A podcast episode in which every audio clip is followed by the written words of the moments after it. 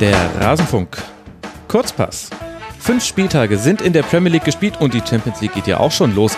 Höchste Zeit, mal auf die Premier League zu blicken. Und das machen wir mit Joachim Hebel, der Kommentator bei Sky ist. Jetzt hier im Rasenfunk Kurzpass. Joachim, hi, schön, dass du mal im Rasenfunk deine Premiere gibst. Ja, das freut mich. Ich äh, danke dir für die Einladung natürlich. sehr, sehr schön. Wir hatten deinen Bruder schon hier, falls sich das jetzt der eine oder andere da draußen gefragt hat. Ja, es gibt zwei Hebels und sie kennen sich beide mit der Premier League aus. Unglaublich. ist eine, eine mehr, der andere weniger, aber immerhin. Nein, nein, nein. Jetzt, äh, jetzt, äh, ich weiß jetzt auch gar nicht, wessen Licht du gerade unter den Chef stellen wolltest, aber wir werden gleich hören, äh, dass ihr beide euch sehr, sehr gut auskennt in der Premier League. Du kommentierst ja auch unter anderem bei Sky in diesem Jahr. Und wenn ich mir die Tabelle jetzt einfach mal von oben nach unten angucke, dann sehe ich, dass es eine Mannschaft gibt, die hat die weißeste aller weißen Westen in der Premier League. Auch wenn es jetzt in der Champions League ein 0 zu 2 in Neapel gab. Ich spreche natürlich vom FC Liverpool. Fünf Siege aus fünf Spielen, 15 zu 4 Tore. Ist denn das auch alles äh, so makellos angelaufen, wie sich jetzt rein die Ergebnisse lesen? Ähm, also ehrlich gesagt nicht so hundertprozentig. Also ähm, Liverpool hat eine sehr äh, ja durchwachsene Vorbereitung hingelegt. Äh, in der letzten Saison war die Vorbereitung überragend und sie sind dann so ein bisschen wackelig gestartet. Diese Saison war es ähm, eine sehr äh, gute Vorbereitung. Da hatten sie eigentlich auch äh, die Hoffnung, dass es besser reingeht in die Saison. Hm. Äh, es kam dann aber auch so ein klein wenig, also natürlich, fünf Siege sind fünf Siege, Respekt. Aber äh, sie haben natürlich auch schon Gegentore kassiert. Und zwar, ich glaube, jetzt in vier von fünf Spielen haben sie kassiert. Mhm. Äh, und das ist natürlich schon ein bisschen zu viel. Letzte Saison waren es insgesamt 22 Gegentore. Das ist eigentlich überragend, wenn man sich mal das überlegt. Mhm. Äh, Gerade für eine Mannschaft, die so offensiv ja eigentlich auch ausgerichtet ist. Also da ist die Balance quasi fast perfekt gewesen. Und jetzt kassieren sie schon immer mal wieder ein. Und das ist so ein bisschen das Problem, dass sie eben hinten manchmal nicht so stehen, wie man sich das vorstellt. Gerade über die Außen, also Trent Alexander-Arnold und äh, Andy Watson sind des Öfteren mal ein bisschen häufig, äh, bisschen ähm, zu offensiv erwischt worden und dann quasi schon überspielt gewesen. Und auch Van Dijk hat was schon Fehler klingt immer so, als wäre er, also, aber er stand auch nicht immer richtig. Da gab es auch so ein paar äh, Aktionen, die man ihm angekreidet hat auf der Insel. Äh, und dementsprechend hinten ist die Balance noch ein bisschen zu finden.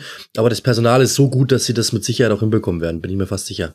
Mhm hatten ja unter anderem auch schon äh, gegen Arsenal gespielt. Das war so eine von den Top-Mannschaften, mit denen man sich gemessen hat. Aber jetzt auch dieses 0 zu 2 in Neapel, was ja so ein bisschen auch Erinnerungen weckt. Also irgendwie auswärts in der Champions League, das ist nicht so ganz das äh, für Liverpool und in Neapel erst recht nicht. Da kommen so gewisse Erinnerungen an letzte Champions League-Saison hoch. Hat sich denn im Fußball von Liverpool irgendwas verändert im Vergleich äh, zum letzten Jahr oder ist das Problem eher, dass man es noch nicht geschafft hat, auf dem Level wieder anzukommen wie im letzten Jahr, aber der Fußballstil ist eigentlich gleich? Also ich glaube schon, dass es, dass es eher Letzteres ist. Also ähm, der Stil ist schon eher gleich, also was heißt gleich geblieben, ja. Ähm, das ist natürlich schon eine Mannschaft, die versucht natürlich den Ball äh, hoch zu äh, wieder zu äh, bekommen und dann sofort den Konter einzufangen. Das ist, das ist so nach wie vor.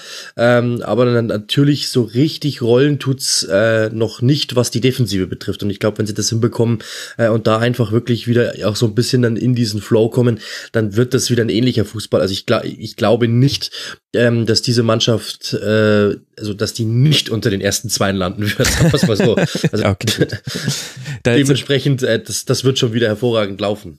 Okay, und gibt es irgendwelche Spieler, die sich jetzt äh, besonders in, in, den Vordergrund gespielt haben? Also ich sehe Mohamed Salah vier Tore, Sadio Mané wieder vier Tore. Gibt es noch jemanden darüber hinaus? Ja, die beiden waren ja so ein bisschen ähm, in der Kritik. Ich weiß nicht, ob du mhm. das mitbekommen hast. Äh, also äh, äh, Mosala ist äh, allein vom Tor gestanden gegen Burnley und äh, genau. hätte eigentlich rüberlegen können auf Mané. Der stand noch besser äh, und äh, hat aber das, den Abschluss selbst gesucht. Darauf gab es einen riesengroßen äh, ja, Streit, den die Medien vom Zaun gebrochen haben. Hieß es in England sei äh, Salah einfach zu eigensinnig. Arsene Wenger ist drauf eingesprungen und so weiter und so fort. Die beiden können aber ganz gut miteinander und sind momentan auch gut drauf jeweils. Äh, ähm, Mané halt einfach überragend, wie er den Raum deutet, wie er in die Tiefe geht, wie er, ähm, wie er wirklich auch versteht, was das Spiel jetzt braucht. Mhm. Salah jemand, der eigentlich, heißt es immer, eigensinnig ist, kurioserweise aber die besten Werte hat, was das betrifft, von Salah auf Manet zu spielen. Also das heißt, Manets Chancen werden meistens von Salah eingeleitet. Wer mich aber am meisten beeindruckt hat am Wochenende, das war Roberto Firmino, wenn ich ehrlich bin. Der kommt rein, sitzt auf der Bank, kommt rein und gibt dem Spiel gleich was ganz anderes. Also lässt sich mal fallen, nimmt mal einen Ball an, dreht sich erstmal, wartet, dann denken alle, ah, okay, jetzt nimmt er so ein bisschen den Gang raus, spielt den Ball dann aber so dynamisch und perfekt in die Gasse, dass er eigentlich das Tempo erst, dass er das Tempo verdreifacht. Das war bei dem 2 zu 1, glaube ich, von äh, Mané so und beim 3 zu 1 von Salah war es ja dann, das war ja Wahnsinn. Also, ja, ja. Das, ist irre. Also da wäre ich wirklich fast vom Stuhl gefallen. Also das war eine äh, Vorlage, die er mit der Hacke hinter dem Standbein äh, vorbeizieht und haben vielleicht der ein oder andere Hörerinnen und Hörer haben das auch schon in den sozialen Netzwerken gesehen. Das wurde oft gegift, um so zu sagen. Genau. Und mein Zitat dann auch äh, verbreitet im, im, im, Nachgang. Was hast du denn dazu gesagt? Das habe ich, ich habe es lautlos ähm, gehört, ehrlich gesagt äh, dass ich, äh, wie, wie habe ich gesagt, zurücklehnen, Gin Tonic trinken und das Tor genießen, war mein Satz. Und das war einfach so aus der, ja, einfach so aus der Hose geschossen. Ich dachte dann am Ende, naja, so witzig fand ich es gar nicht und äh, wurde aber bei zwei Portalen rauf und runter gespielt, tatsächlich. Naja, gut, diese Zitate. Mit Zitattafeln und so weiter. Aber ist doch, ist doch schön, wenn sich äh, sowas auch für den äh, Kommentator ergibt. Fünf Punkte hinter Liverpool aktuell schon Manchester City und da werden jetzt viele mitbekommen haben, die Niederlage gegen Norwich, über die wir dann auf jeden Fall auch äh, sprechen müssen im Verlauf dieser Sendung. Aber lass mal mit City anfangen. Von Anfang an war es ja das Duell um die Meisterschaft. Es scheint sich jetzt auch schon wieder genauso darzustellen. Wo hakt's bei City noch? Ja, also kurioserweise ist da auch die Defensive. Also Pep Guardiola hat aktuell nur einen ähm, richtig fitten Innenverteidiger. Ja. Ähm, Laporte ist verletzt, äh, dann äh, Stones ist noch nicht richtig fit. Kompanie ja, hat den Verein ja verlassen.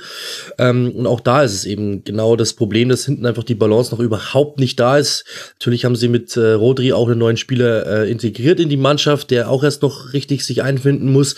Ähm, das ist halt einfach noch so ein bisschen der Unterschied. Vorne läuft's, äh, Sterling überragende Werte, Aguero überragende Werte. Ähm, Kevin De Bruyne für mich persönlich eigentlich der beste Spieler der Liga momentan, mhm. auch wenn äh, Player of the Month äh, Timo Pukki geworden ist, aber was der macht, ist immer so ein bisschen im Verborgenen, aber eigentlich überragend. Also vorne ist eigentlich alles okay. Ähm, hinten das ist eben, was Pep Guardiola, glaube ich, überhaupt nicht haben kann, dass es defensiv einfach sehr löchrig ist momentan. Dabei lässt man die wenigsten Schüsse der Liga aufs eigene Tor zu, 6,2 im Schnitt. Äh, zum Vergleich, äh, Liverpool äh, ist da bei 10 pro Stück, also dann schon zweistellig.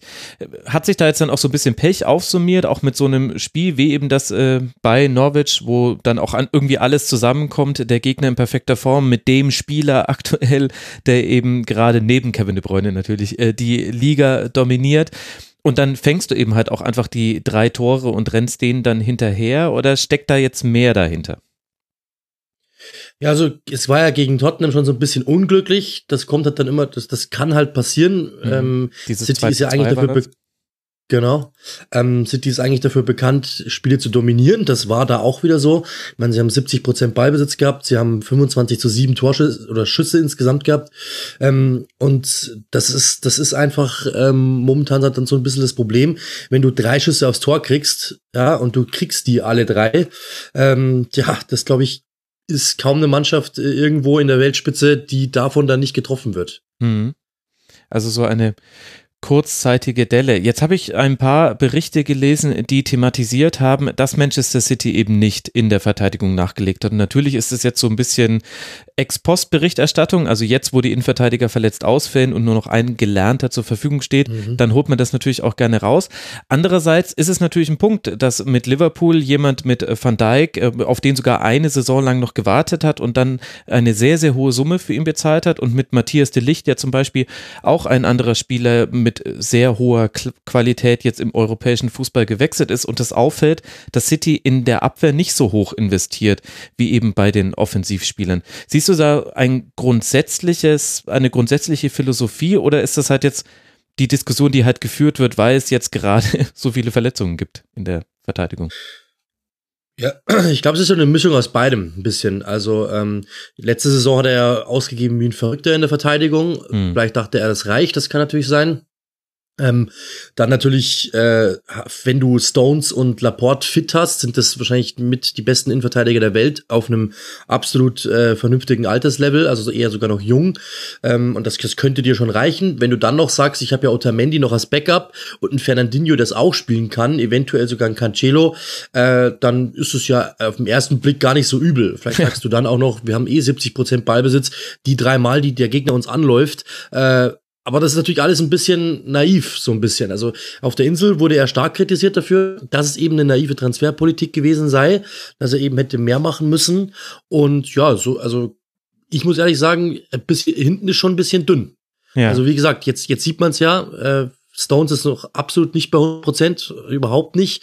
Äh, Otamendi, der ist eigentlich auch ja nicht Weltklasse, das ist ein überdurchschnittlicher Spieler, aber nicht Weltklasse.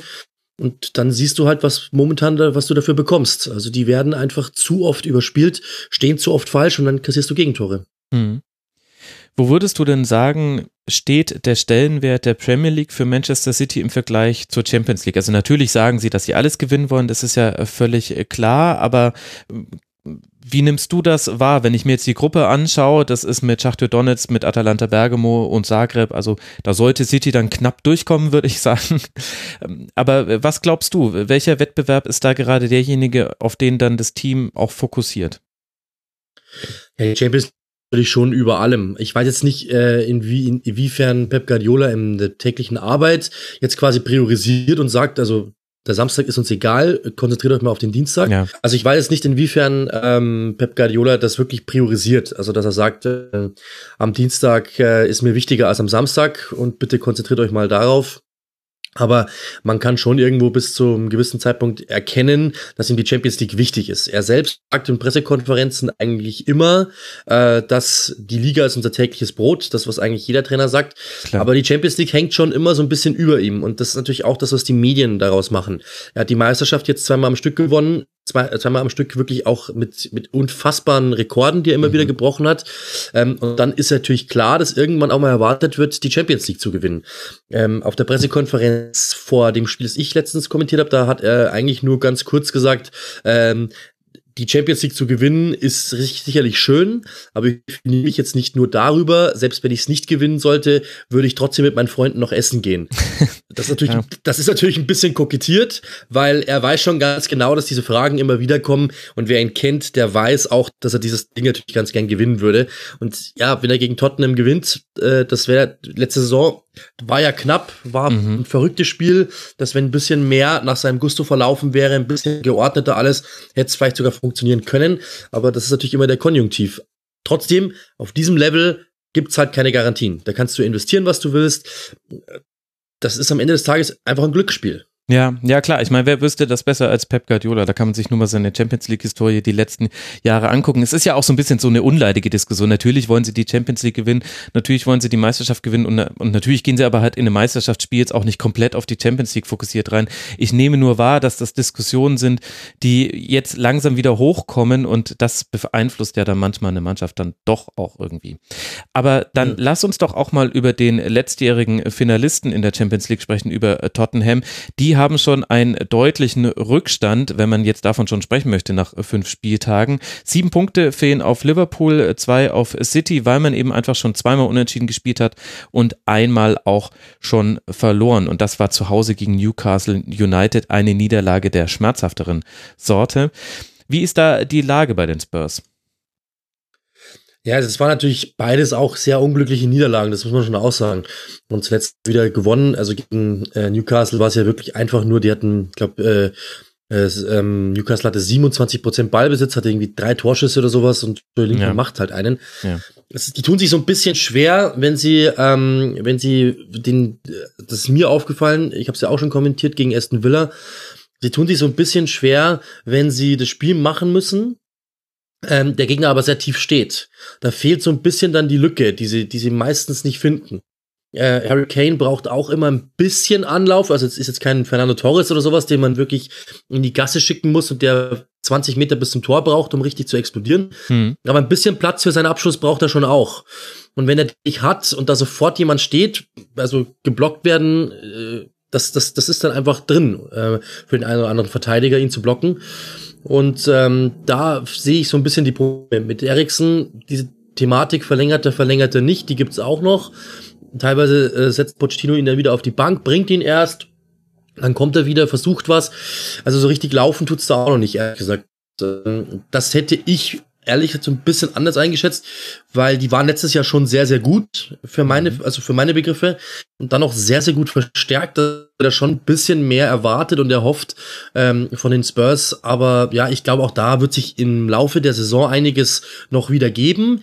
Trotzdem sagen natürlich Experten wie Graham Souness, mit der Meisterschaft war es das jetzt schon. Das finde ich ein bisschen hart. Aber ja, wenn man mal sieht, wie letzte Saison dann ja. die Verlu Verlustraten der, beid der beiden Top-Mannschaften waren, was die liegen lassen, so viel war es nicht. Das heißt, wenn du jetzt schon so viel Rückstand hast, es wird schon schwer, das nochmal aufzuholen. Ja, absolut.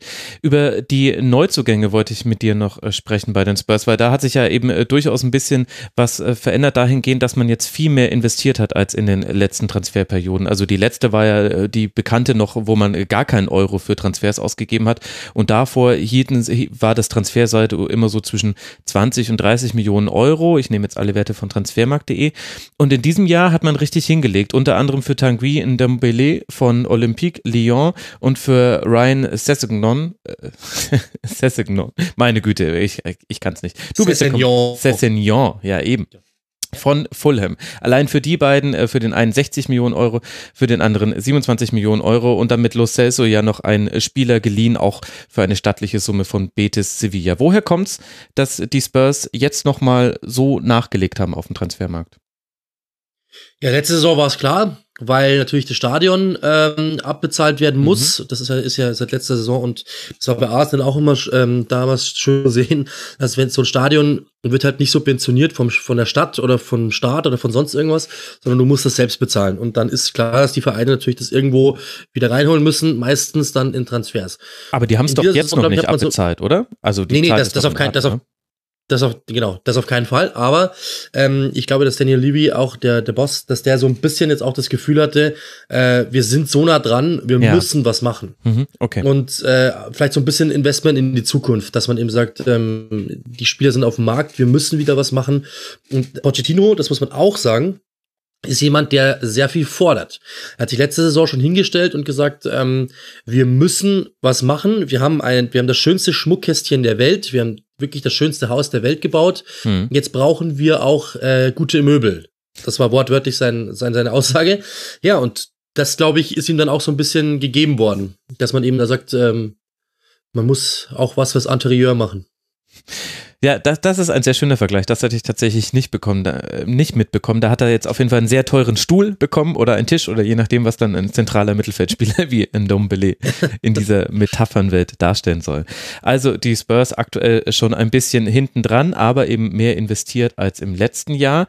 Dahinter wartet United, wobei jetzt an der Tabelle müssen wir uns noch nicht aufhängen am fünften Spieltag, aber es ist ein guter Anlass, um über United zu sprechen. Und wenn ich mir jetzt einfach nur mal die Zahlen angucke, dann sehe ich, Liverpool äh, in Spielen mit äh, Liverpooler Beteiligung sind 19 Tore gefallen. In Spielen mit Beteiligung von Manchester City sind 22 Tore gefallen. In Spielen mit Beteiligung von den Spurs sind 17 Tore gefallen.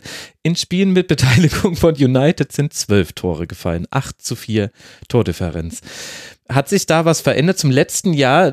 Irgendwie hat sich bei mir inzwischen schon so ein Bild von United etabliert, wo mich das gar nicht mehr überrascht, dass es nicht so arg spektakulär hin und her geht bei denen.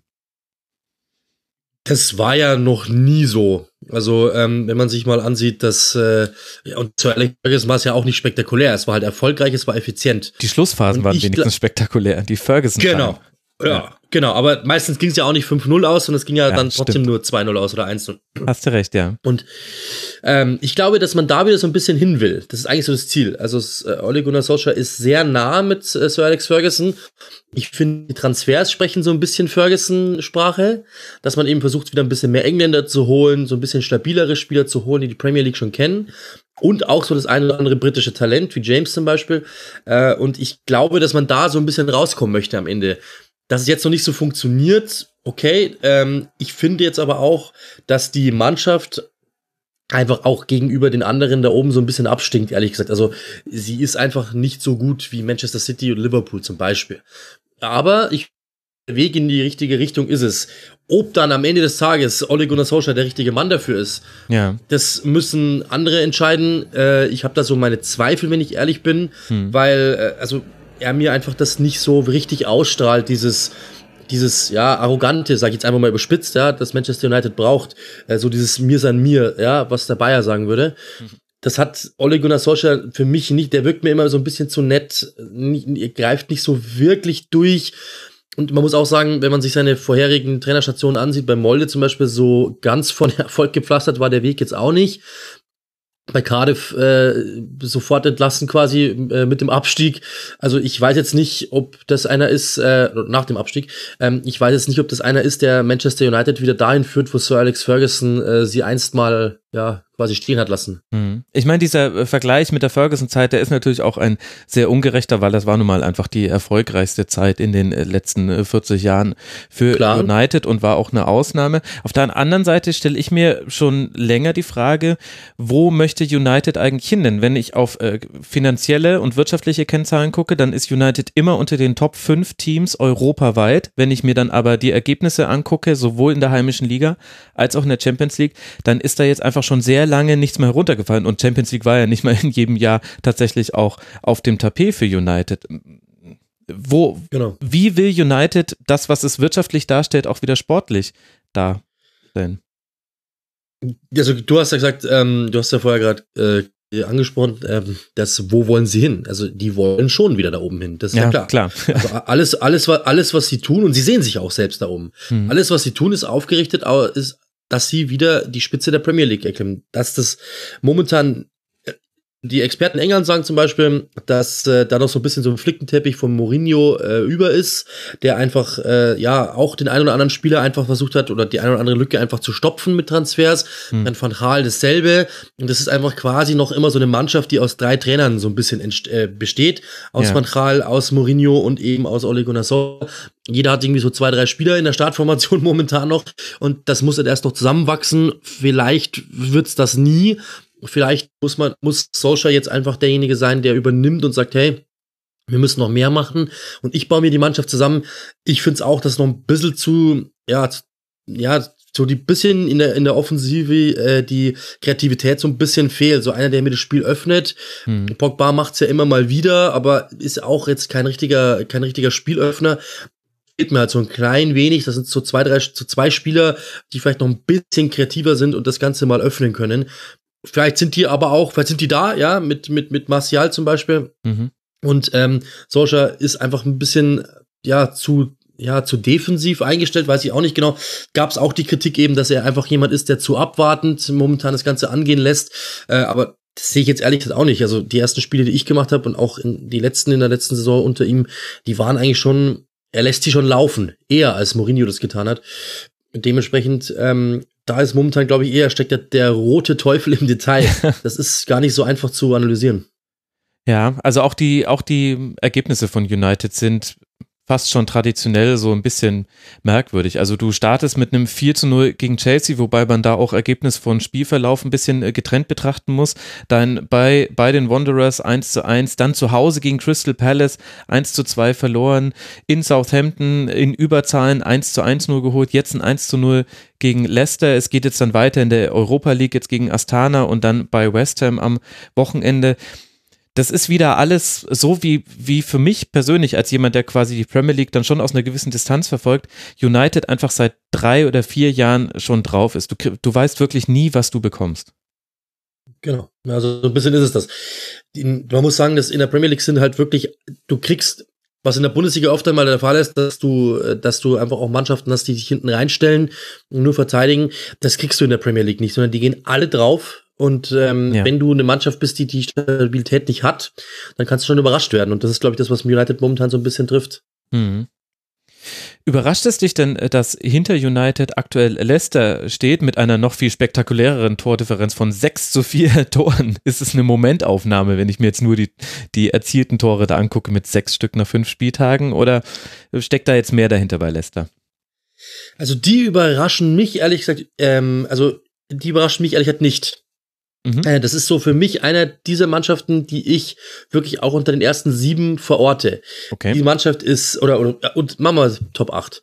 Äh, Brandon Rogers hat da was implementiert, was für mich unfassbar ist. Ja, unter Club BL waren die nicht Fisch, nicht Fleisch.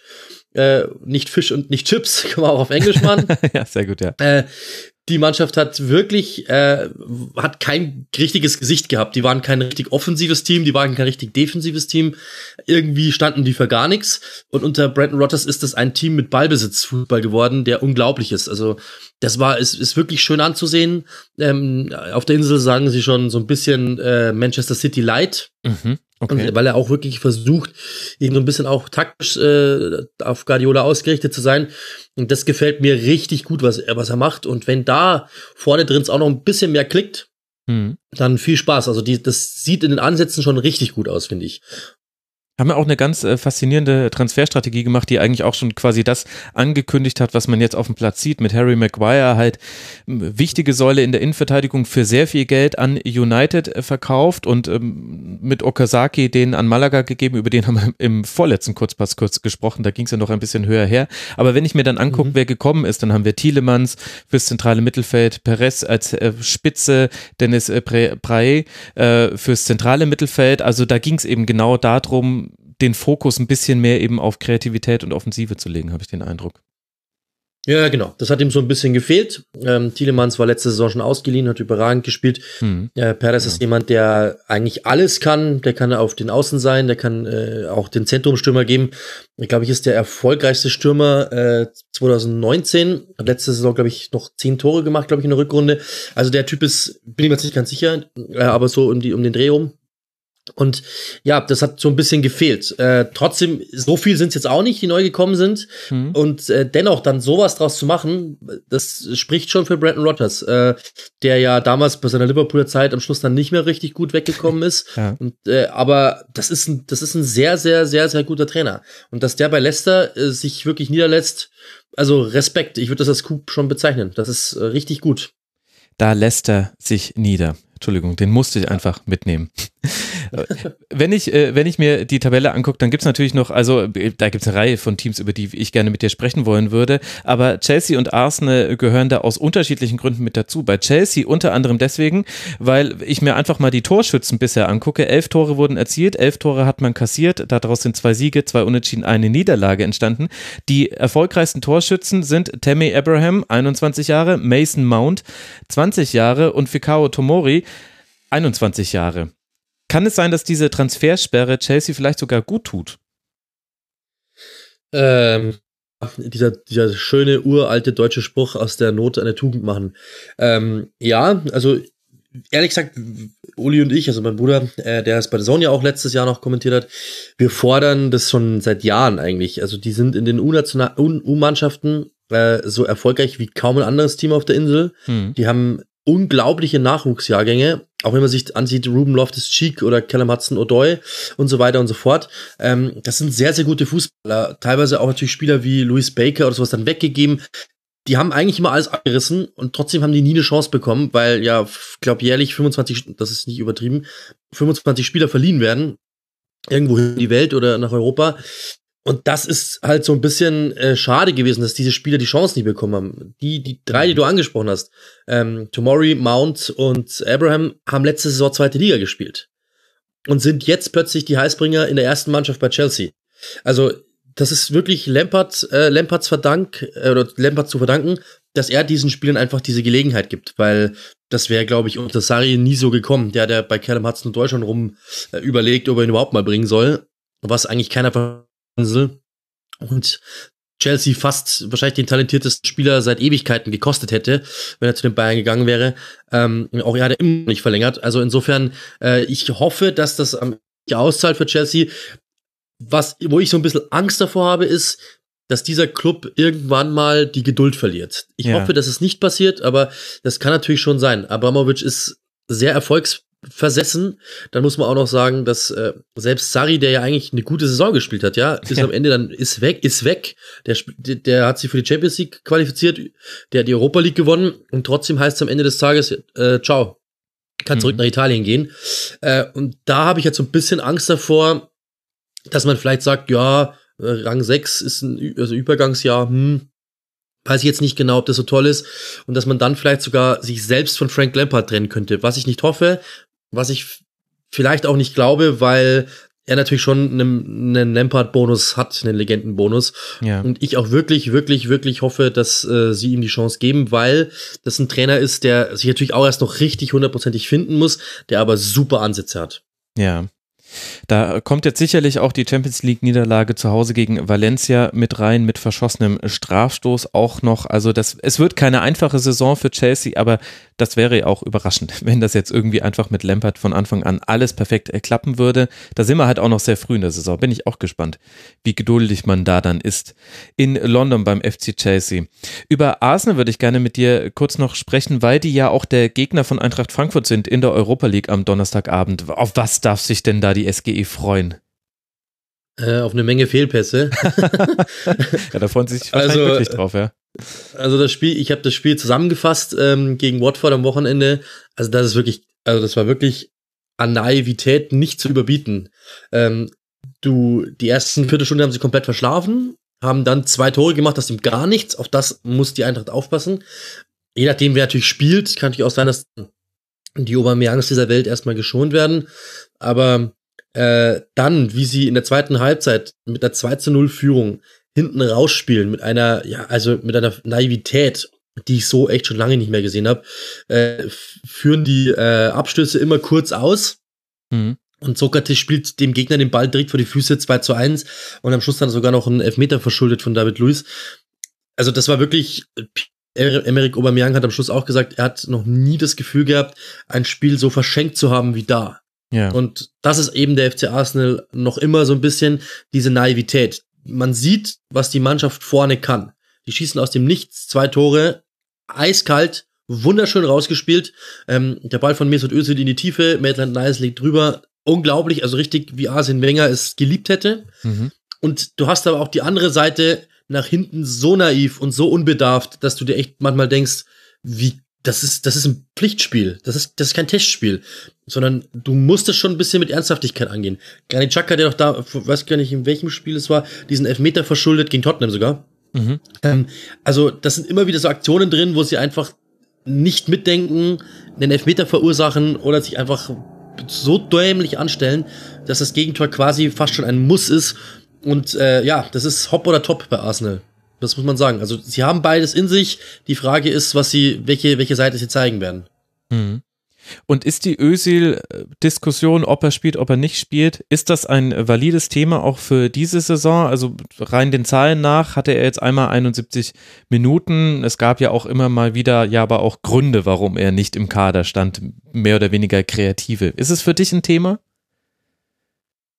Also es wird ein Thema werden. Es war immer eins und es wird immer eins werden, weil Unai Emery jetzt nicht unbedingt sein größter Fan ist. Hm. Das hat er letzte Saison ja auch mehr oder minder immer mal wieder angedeutet, äh, dass das nicht so unbedingt sein Typ ist und dass ähm, er einfach auch ein bisschen zu wenig nach hinten macht und dass es so auch, also, glaube ich, da war mit dem Training, mit der Trainingsleistung war er auch nicht ganz einverstanden. Äh, das ist, das wird ein Thema bleiben. Nur die Diskussion hatte ich letzte Woche dann auch mit einem Kollegen, Du musst halt wissen, wenn du Mesut Özil aufstellst, was du bekommst. Hm. Du bekommst da keinen Bauarbeiter. Das ist so. Du bekommst einen Architekten.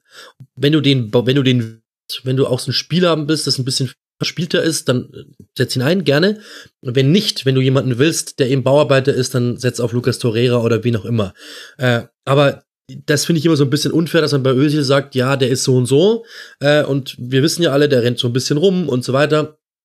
Aber zum Beispiel Harry Kane ist ja auch keiner, der irgendwie groß dribbelt, der irgendwie groß nach hinten arbeitet, der irgendwie groß Dinge macht. Der macht eine Sache, der nimmt den Ball, legt ihn sich vor und haut ihn ins Tor. Eine Sache. ja. Die, die macht er perfekt, ja, die macht ja. er perfekt. Aber das macht Mesut Özil auch, auf seine Art und Weise. Es ist nur eine andere Sache. Er versucht das Spiel immer im Laufen zu halten, versucht immer sofort direkt weiterzuspielen, ist in seinen Pässen sehr uneitel, ja, ist keiner, der versucht, immer den Assist zu bekommen, sondern auch da letzte Woche eben gegen, äh, gegen Watford, er ist der Mann, der den Ball zum Ball spielt. Er ist der Mann, der den Assist vorbereitet. Und das ist Mesut Özil. Das taucht in keiner Statistik auf, das taucht auch nicht in der Statistik auf, aber er ist jemand, der sehr, sehr wichtig ist, der das Spiel öffnet, der ähm, das Spiel verändert, und der das Spiel schnell macht. Und das macht er perfekt. Wenn du sagst, das ist mir wichtig, ich brauche so einen Typen, dann lass ihn spielen. Wenn du sagst, er läuft mir aber zu wenig nach hinten, kann ich auch verstehen, dass da draußen Zuschauer sind, die sagen, mir macht er zu wenig. Ich persönlich mag halt das ganz gerne, einen Spieler zu haben, der der was öffnen kann. Das ist zum Beispiel was, was eben United fehlt. Mit einem Özil, vielleicht mit einem kreativeren, der diese schnellen Außen mal einsetzt, bin ich mir nicht ganz sicher. Also das ist schon jemand, der in der Mannschaft noch was geben kann. Aber du brauchst natürlich ein Gerüst, das auffängt, was Özil dir nicht gibt. Okay. Na, dann schauen wir uns doch einfach mal an, was äh, Arsenal da gegen die Eintracht machen wird. Ich werde auch Dani Ceballos mir mal näher angucken. Der bei mir bei der U21 EM sehr, sehr gut gefallen und äh, da bin ich gespannt, welche Rolle der jetzt bei Arsenal spielt. Welche Teams äh, stechen denn noch äh, für dich ins Auge? Was glaubst du, sollten wir jetzt noch besprechen, dass wir so ein bisschen, ohne dass wir jetzt über jedes Team reden können, dafür fehlt uns dann doch die Zeit, abgerundet haben, diese ersten fünf Spieltage in der Premier League? Wer ist da noch wichtig, deiner Meinung nach? Ja, es gibt ähm, schon noch äh, eine Menge. Also ich glaube, ähm, Norwich ist ganz nett. Äh, ich glaube auch ähm, ja, Newcastle mit Sicherheit ist auch interessant. Mhm. Sheffield United ist interessant. Ähm, aber auch natürlich Wolverhampton, die gar nicht rauskommen da unten. Hm. Äh, also es, das, es gibt eigentlich schon eine Menge Geschichten, die okay. momentan noch auf der Straße liegen. Du darfst dir gerne was aussuchen. Ja, da, da, wir gehen jetzt einfach, äh, wir gehen jetzt einfach, äh, wir gehen jetzt einfach durch, weißt du? Lass mal mit Norwich anfangen, ja. mit dem unfassbaren ja. äh, Timo Pukki, äh, der in der in der Phase seines Lebens ist. Sechs Premier League Tore hat er jetzt schon erzielt und insgesamt hat Norwich erst neun Tore erzielt. Also da kann man auch ungefähr den Einfluss von Pukki auf den Erfolg seiner Mannschaft sehen jetzt gekrönt eben von diesem Sieg gegen City. Was steckt denn hinter dem Volk von Norwich? Ja, das ist natürlich, äh, also ich finde es sehr beeindruckend. Äh, Daniel Fark hat das so gesagt, wir sind wahrscheinlich der finanzschwächste Aufsteiger aller Zeiten. Äh, die haben, äh, ich weiß gar nicht, hab's, die, die, hab's letztes Mal getwittert, was die in Transfersummen die Aufstellung gegen Manchester City gekostet hat, die erste Elf. Das sind, glaube ich, unter fünf Millionen, wenn mich nicht alles täuscht. Also das ist fast gar nichts.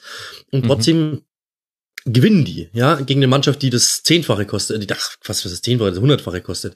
Und ähm, das ist natürlich schon beeindruckend. Das ist eine Mannschaft, die jeder einzelne Spieler kann was mit dem Ball. Mhm. Nicht auf dem aller, allerhöchsten Niveau, dass man jetzt sagen kann, okay, aber ein paar schon sehr, sehr, sehr, sehr gehoben.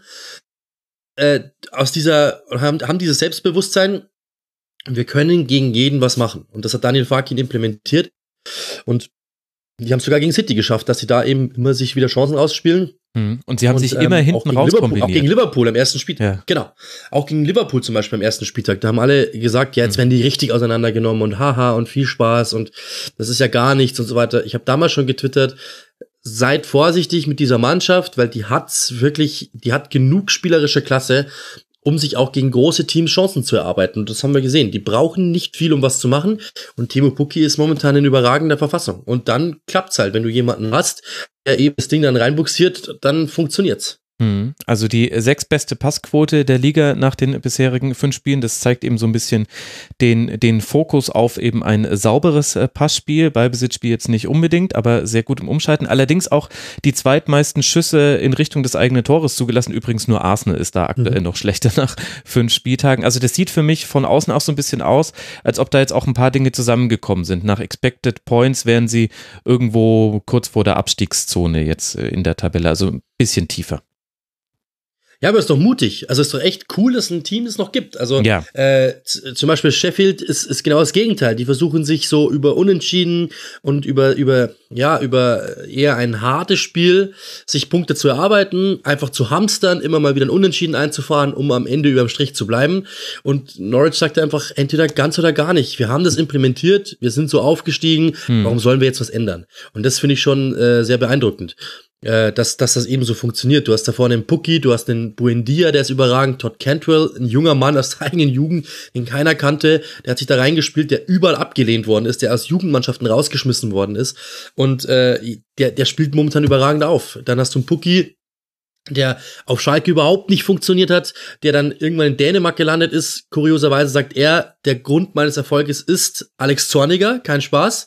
ähm, der hat mir, der hat mir quasi wieder gezeigt, a, wie, wie ich mich zu verhalten habe auf dem Feld und auch abseits des Feldes. Und seither bin ich ein ganz anderer Typ und viel professioneller, als ich es noch auf Schalke war. Also das ist schon sehr witzig, ja, dass, dass solche Leute dann, dass du solche Leute einfach findest. Es sind mehrere solche Typen, die eigentlich schon Christoph Zimmermann, ja, der, der, der Innenverteidiger, der hat schon angefangen mit seinem Lehramtsstudium und hat dann den Anruf bekommen, hey, magst du nicht bei uns Championship spielen? Wir wollen aufsteigen. Und dann hat er gesagt, ja gut, dann probier's halt nochmal. Also das ist schon, das ist schon sehr irre, dass du solche Typen einfach hast und dass Farke einfach so kühn ist zu sagen, auch mit diesen Typen, wir können wir Fußball spielen, die haben genug drauf. Die Engländer kannten vorher keinen einzigen dieser Spieler, die der geholt hat. Und jetzt sind es alles Helden. Faszinierend. Und weil du Sheffield äh, gerade schon angesprochen hast, äh, die finde ich insofern bemerkenswert. Also aktuell stehen die auch mit fünf Punkten wunderbar da für einen Aufsteiger. Und du hast ja auch gerade schon ein bisschen den Kontrast zu Norwich äh, angesprochen. Gleichzeitig sieht man aber, wenn man sich sowas wie Expected Goals anschaut, dass, dass Sheffield sehr, sehr gut in der Liga dasteht. Also nach Expected Goals liegen sie aktuell auf Platz 5, aber ja, sind auch erst fünf äh, Spiele gespielt, also ein bisschen vorsichtig sein. Aber da scheint mir ja auch eigentlich ein ganz gutes Gerüst dazustehen für einen Absolut. Aufsteiger. Absolut. Also Chris Wilder ist auf jeden Fall jemand, der weiß, was er tut. Das ist ein sehr, sehr guter Trainer, der ähm, in den unteren Ligen eigentlich alles durch hatte und äh, der macht das richtig, richtig gut. Und äh, da bin ich auch gespannt, wie weit das noch gehen kann. Also ähm, das ist von der Mannschaft her, finde ich, ja, so mit das, das, das, das Schwächste. Das ist, glaube ich, ungenommen. Also das sind wirklich alles Championship-Fußballer. Das sagt er auch selbst. Das ist so ein bisschen unser Ding. Wir können uns bei den Großen nicht bedienen. Wir müssen einfach versuchen, aus der zweiten Liga Spieler zu holen, die quasi in der Premier League dann den nächsten Schritt machen. Das hat er getan. Aber jeder Einzelne auf diesem Feld ist dafür, ist darauf ausgerichtet, alles zu geben, zu jedem Zeitpunkt und niemals loszulassen. Das ist so ein bisschen quasi der konträre Ansatz zu, zu Norwich, die einfach sagen, ja, ist okay, wir bleiben einfach immer cool und spielen dann trotzdem. Mhm. Und bei denen ist einfach so ein bisschen mit Fight und dann auch mal wieder so in die Tiefe gehen. Aber das ist schon eine Mannschaft, die mich auch sehr beeindruckt, die mich auch letzte Saison beeindruckt. Als die da oben standen, dachte ich mir, ja klar, also die werden sich nicht halten, da wird Leeds steigen, da wird und so weiter. Und die haben sich direkt, das muss man nochmal sagen, die haben sich direkt für die, für die Premier League qualifiziert, ja, über Rang 2. Die mussten nicht durch die Playoffs mhm. gehen. Aston Villa musste das. Und das, das ist echt Wahnsinn. Also das hätte ich niemals gedacht, dass die sich so halten können. Und da muss man echt sagen, Hut ab vor Chris Wilder und dem, was er da gemacht hat. Das ist wirklich beeindruckend. Mhm. Und äh, wer sich an Storylines neben dem Feld erfreuen kann, der kann mal äh, googeln. Kevin McCabe versus Prince Abdullah. Die ja. streiten sich gerade darum, wer jetzt eigentlich Eigentümer sein darf. Ja. Das sind Geschichten. Vor Gericht sogar. Ja, ja, genau. Die reden, nicht mehr, mit, die reden nicht mehr miteinander und müssen dann vor Gericht klären. Beide haben 50 Prozent äh, der Aktien und äh, müssen dann vor Gericht klären lassen, wer denn jetzt eigentlich eine Entscheidung trifft, wenn sie denn fallen muss. Das ist mega witzig. Ja, aber auch irgendwo traurig, auch irgendwo traurig. Ist, ja. Genau, und des genau. traditionellen Footballs. Auch irgendwo traurig, ja. Ja, genau, aber das ja. ist noch so eine Neben, Nebenstory bei Sheffield. Dann hast du schon Newcastle kurz angesprochen. Die sind nicht gut in die Saison gestartet mit drei Niederlagen, einem Unentschieden und nur einem Sieg und daraus eben jetzt nur vier Punkte und auch nur vier Tore erzielt in diesen fünf Spielen. Was ist da bei Newcastle los? Also die ersten beiden Spiele würde ich sagen, ähm, die kannst du verlieren. Also das sind natürlich Niederlagen, die sind, wenn man sich die genauer betrachtet, natürlich jetzt dämlich, aber du hast einen neuen Trainer, ähm, du bist von Rafa Benitez auf Steve Bruce gewechselt. Ich finde, du kannst zwei, du kannst die ersten zwei Spiele verlieren. Mhm, also finde, gegen Arsenal 0 zu 1 und dann bei Norwich. Genau. Mhm. Das gegen Arsenal habe ich gesehen. Das war, also das hätte auch 0-0 ausgehen können. Äh, gegen Norwich, okay, haben wir auch gesehen. Die haben da halt einfach wieder mal echt eiskalt das Spiel gemacht. Das war ja diese, diese Pucki-Gala. Mhm. Und dann kommen zwei Spiele, die eigentlich viel charakteristischer für die Mannschaft sind. Gegen Tottenham, mhm. da sieht man, was die Mannschaft eigentlich kann. Die stellen sich hinten rein und zwar sehr diszipliniert, wie auch gegen Liverpool die erste Halbzeit. Und ähm, lassen dann wirklich nichts mehr zu. Kommen einmal fast Tor, Joey Linton macht den und das bringen die über die Zeit. Das war ein überragendes Spiel. Taktisch echt super und sehr diszipliniert. Ähm, gegen Watford hast du immer einen Punkt, das ist auch okay. Also, mein, das, Newcastle ist keine Mannschaft, die jedes Spiel mit einem Dreier beenden muss. Mhm. Und gegen Liverpool muss ich sagen, die erste Viertelstunde war wirklich sehr, sehr gut. Also, man kann sogar auf, ausweiten, glaube ich, aus die erste, auf die ersten 20, 25 Minuten. Ähm, die waren richtig gut und haben da, machen dieses Tor. Es war wieder so ein Moment, dass sie einfach den großen schocken. Und dann kam halt dieser Moment, dass man eben sagt, Liverpool ist halt einfach noch ja, eine Klasse höher, eine Klasse höher einzuschätzen als Newcastle das ist. Und so kommt dann auch dieses Ergebnis zustande, dass du eben 1 zu 3 verlierst. Äh, aber eigentlich ist äh, Newcastle eine Mannschaft, die also die was drauf hat. So ist es nicht. Also das, das sind schon ein paar Spieler drin, die was können. Mhm. Ähm, und Steve Bruce ist natürlich auch, das ist, mit dem ich mich eingehend beschäftigt vor, dem, vor der Partie. Er war elfte Wahl, wenn man den Boulevardmedien äh, Glauben schenken darf. Da waren Namen wie Mourinho, wie Sean Deich, wie äh, Eddie Howe und so weiter und so fort. Also er war zumindestens, das ist verbrieft, nicht erste Wahl. Mhm ist ein Trainer, der auf der Insel mehr oder minder belächelt wird. Championship-Trainer. Ähm, es gab ein paar Experten, die in Expertenrunden äh, gefragt worden sind. Einfach nur diese Schnellraterunde. Würdest du Steve Bruce als Trainer holen, egal bei welchem Verein du bist? Nein. Also alle haben Nein gesagt. Äh, das ist jemand, der einfach, ja, der im Man-Management überragend ist. Ich glaube, es wäre ein super Co-Trainer, mit den Spielern zu sprechen. Taktisch sagt er selbst von sich, ähm, I'm not so much into tactics. Das hat er 2011 in, einem Interview mal gesagt. Also ich bin nicht der große Taktiker äh, und das sieht man auch so ein bisschen. Aber seine Mannschaften kommen immer über, über, über Wille, über Kampf und auch über Stabilität. Das ist so sein Ding. Und ähm, dass wenn gegen Liverpool, wenn nicht Liverpool der Gegner gewesen wäre, hätte das vielleicht sogar funktionieren können, weil die standen eigentlich ganz ordentlich, aber Liverpool hat die irgendwann einfach mal geknackt und dann war es halt vorbei.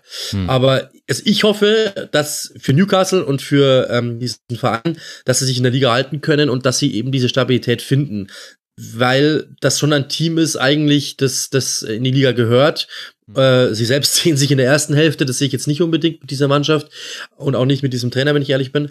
Aber das ist schon eine Truppe, ähm, die ich, also die eigentlich mit dem Abstieg jetzt nicht unbedingt was zu tun haben sollte in allerletzter Konsequenz, wenn die alles auf die Straße bringen, was sie haben. Das ist halt die Frage, ob sie das können. Mhm. Auch ein ganz interessanter Wechsel einfach von äh, Benitez äh, zu Bruce. Äh, da hat man jetzt eine andere Geschmacksrichtung an Trainer angekauft. Ja. Zu, zuletzt äh, noch äh, kurz, wenn ich mir das Tabellenende aktuell angucke, dann fällt mir vor allem äh, die Wolverhampton Wanderers fallen mir auf. Die sind in der letzten Saison noch auf Platz 7 eingelaufen, jetzt eben vorletzter, haben noch keinen Sieg geholt und mhm. 6 äh, zu 10 Tore. Kann man das an irgendwas festmachen, dass es so schlecht gelaufen ist bei Wolverhampton bisher? Also, ich habe äh, auch letzte Saison ein paar Spiele gemacht. Ich habe in der Aufstiegssaison ganz viel von denen gemacht. Das ist eigentlich so eine Truppe, die immer so ein bisschen, ja, ja, die immer so ein bisschen auf der Rasierklinge tanzt. Ähm, die versuchen oftmals die erste Halbzeit so ein bisschen, die versuchen, also wirklich, ähm, die versuchen oft die erste Halbzeit so ein bisschen zu verschlafen um den Gegner so ein bisschen in Sicherheit zu wiegen und dann in der zweiten Halbzeit okay. die auszukontern und richtig, richtig schnell das Spiel dann für sich zu entscheiden. Und das hat halt überhaupt noch nicht funktioniert. Also das gegen United zum Beispiel auch die erste Halbzeit, da war ich geschockt, das war gar nichts. Und in der zweiten Halbzeit müssten sie das Spiel eigentlich gewinnen. Mhm. Und das ist so ein bisschen das, was, was, was, was ihnen fehlt. Diese, diese, diese, ja, diese Kälte vor dem Tor, dieses, dieses auch wieder mehr, dann wirklich das Spiel zu übernehmen. Wenn ich die Taktik fahre, zu sagen, komm, jetzt lassen wir die erstmal kommen und in der zweiten Halbzeit werden wir das umdrehen, dann muss halt in der zweiten Halbzeit auch mehr kommen. Und da finde ich, ist die, diese Balance noch nicht da, sondern das ist so ein bisschen, alles noch zu wackelig und auch nicht sicher genug. Und vielleicht müsste man da dann in der Taktik auch mal umschalten und zu sagen, hey komm, wir versuchen es auch mal anders. Das ist mir manchmal zu sehr Plan A und Plan B haben sie nicht wirklich. Und das ist so ein bisschen das Problem. Also er lässt immer mit dieser Fünferkette spielen, mhm. die in der Offensive dann quasi eine Dreierkette wird und dann ein Mittelfeld davor. Das ist schon sehr oft dasselbe. Und ich, also ich habe zum, zum Uli letztes Jahr schon gesagt, ich warte, bis diese Mannschaft dekodiert wird. Und das mhm. ist so ein mhm. bisschen jetzt, glaube ich, der Fall.